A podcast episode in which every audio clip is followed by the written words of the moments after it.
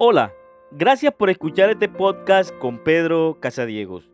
Bienvenidos al episodio número 32 de esta primera temporada.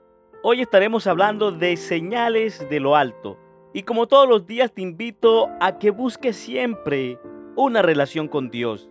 Y nunca te canses de esperar en Dios porque lo que para ti llega tarde, para Dios llega en el momento justo. Espera el tiempo de Dios. Comenzamos.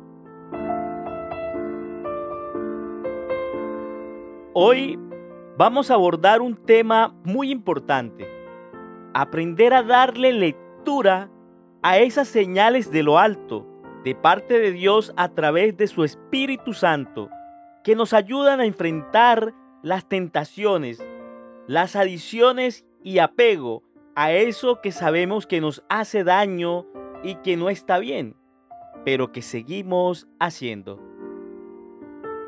Dice Romanos 7:14, nosotros sabemos que la ley viene de Dios, pero yo no soy más que un simple hombre y no puedo controlar mis malos deseos. Soy un esclavo del pecado. Imagínate que estás conduciendo a casa y empiezas a pensar en pornografía. Sabes que tu ordenador portátil te está esperando en el dormitorio. Así que empiezas a plantear tu estrategia. De repente, una voz en tu cabeza te dice, no lo hagas.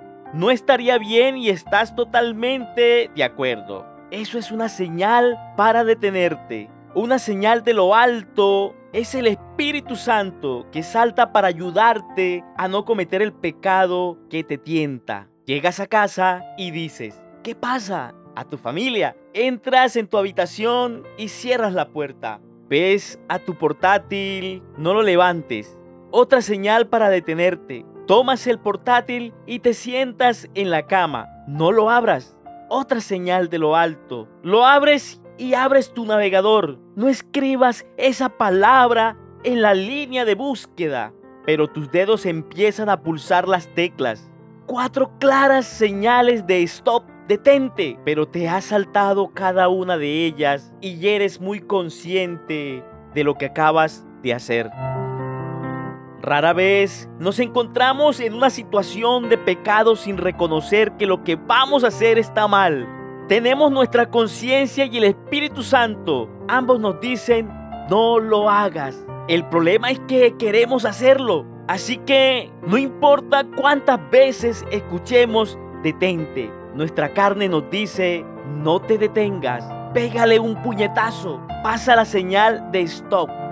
Y al respecto, la palabra de Dios es tan sabia y nos dice en Romanos 8.2, ahora, por estar unidos a Él, el Espíritu Santo nos controla y nos da vida y nos ha librado del pecado y de la muerte.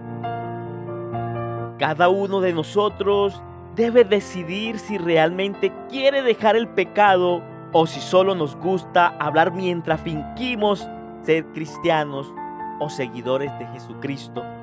No puedo decirte cuántos hombres se me han acercado y me han dicho, no puedo deshacerme de la pornografía. La dejo, luego vuelvo a empezar. Abandono y de repente vuelvo a hacerlo. Yo les digo, no la dejas porque no quieres dejarla. Se ponen a la defensiva hasta que les digo, mira, si quieres dejar la pornografía, deshazte del internet en tu teléfono y en tu portátil. Consigue un teléfono mudo. Consigue una aplicación de control.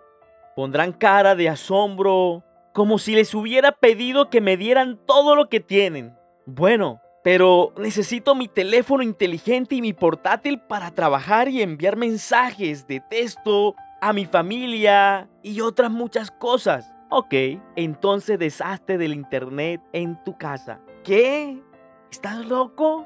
El apóstol Pablo escribió, las tentaciones que enfrentan en su vida no son distintas de las que otros atraviesan y Dios es fiel no permitirá que la tentación sea mayor de lo que puedan soportar. Cuando sean tentados, Él les mostrará una salida. para que puedan resistir. Esto está en Primera de Corintios 10, 13. Dios nos ha prometido una salida para evitar que la tentación se convierta en pecado.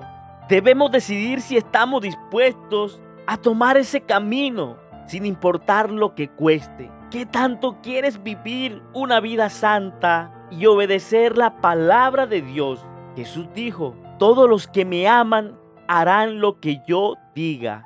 Mi Padre los amará y vendremos para vivir con cada uno de ellos. Esto está en Juan 14, 23. ¿Realmente amas a Jesús lo suficiente como para dejar de hacer lo que estás haciendo? Como para dejar de practicar eso que sabes que está mal, pero aún así, y pese a todas las señales de que te detengas, ¿lo sigues haciendo? Ahora, antes de que te desanimes por tus repetidos fracasos, date cuenta de que ni siquiera Pablo pudo vivir una vida totalmente santa. En Romanos 7 habla abiertamente sobre no hacer las cosas que sabe que debería hacer y sobre hacer las cosas que sabe que no debería hacer. Pero lo que vemos en él es un deseo de santidad. O eres un siervo de Dios o un siervo de Satanás. Tu cuerpo es un instrumento del pecado y un instrumento del Espíritu Santo. Pídele a Dios la capacidad de ver las señales de alto en tu vida y obedecerlas. Y la fuerza y el valor para hacer lo que sea necesario para vivir de la manera en que Él te ha llamado a vivir. Comprometerse plenamente significa decidir que realmente quieres dejar de pecar eso suena tan obvio. Soy un cristiano. Soy un seguidor de Jesucristo. Por supuesto, quiero dejar de pecar. Pero decir que quieres dejar de pecar y realmente querer dejar de pecar son dos cosas muy diferentes. Hay muchos cristianos que dan todo por dejar el 80% de sus pecados o el 95% de sus pecados, incluso el 99.9% de sus pecados. Pero ir al 99.9% no es diferente que ir al 10%. Todavía se quedan cortos de todo. Y todo es el estándar que Dios nos da. Como vimos con Pablo, nadie puede vivir perfectamente con el estándar de todo. Pero tenemos que desear esa perfección con todo nuestro corazón, comprometerse plenamente significa estar dispuesto a decir una palabra cada vez que llega la tentación. Y esta palabra es no.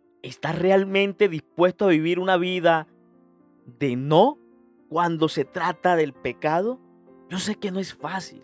Todos pecamos. Pero lo peor de todo esto es que el diablo sabe que no es fácil y nos tienta a pecar cada vez. Jesús es el Hijo de Dios y es nuestro gran jefe de sacerdotes que ha subido al cielo. Por eso debemos seguir confiando en Él. El diablo le puso a Jesús las mismas trampas que nos pone a nosotros para hacernos pecar. Solo que Jesús nunca pecó. Por eso Él puede entender que nos resulta difícil obedecer a Dios. Así que cuando tengamos alguna necesidad, acerquémonos con confianza al trono de Dios. Él nos ayudará porque es bueno y nos ama. Esto está en Hebreos 4, 14 al 16. Dios te ama. Él sabe que no eres perfecto, que no eres perfecta. Él sabe que como humanos pecamos y estamos siempre allí expuestos a caer, a pecar, a dejarnos de seducir por el enemigo, por eso que tanto nos gusta pero que sabemos en el fondo que está mal, pero aún así lo hacemos. Querido oyente, Dios quiere darnos las fuerzas para resistir. Por eso debemos llevar una vida de oración, de acercarnos cada vez más al Padre mediante la oración, para que nos envíe a su Espíritu Santo y nos ayude a resistir en medio de la prueba, de las tentaciones, de las adiciones y de los apegos. Te invito a orar conmigo para que Dios nos ayude a resistir frente a esas tentaciones. Amado Padre, gracias porque sé que tú me amas. Sé que tú me escuchas y sé que tú sabes que como humano estoy expuesto al pecado y caigo todos los días en pecado. Solo tú eres bueno y santo. Gracias por entender eso, Dios, y por revelárnoslos a través de tu santa palabra. Hoy te pido, Señor, que nos des la fortaleza y nos envíe siempre el Espíritu Santo para que así como llegan los pensamientos malos a nuestra mente, también lleguen los pensamientos buenos que nos ayudan a resistir y a decir no. Ayuda, Señor, a todas las personas que luchan contra una adicción, bien sea estas a la pornografía, al sexo, a la prostitución, a la drogadicción, al alcoholismo. Te pido, Señor, que tú estés allí obrando en su vida, transformando su vida y les des esa fuerza de voluntad para reconocer su error y saber que necesitan ayuda, pero ayuda de lo alto.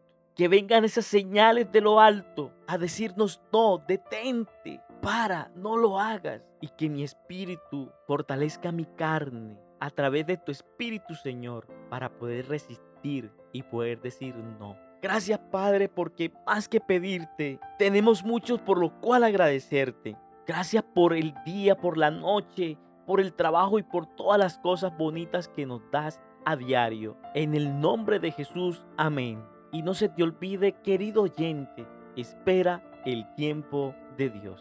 El Señor te bendiga.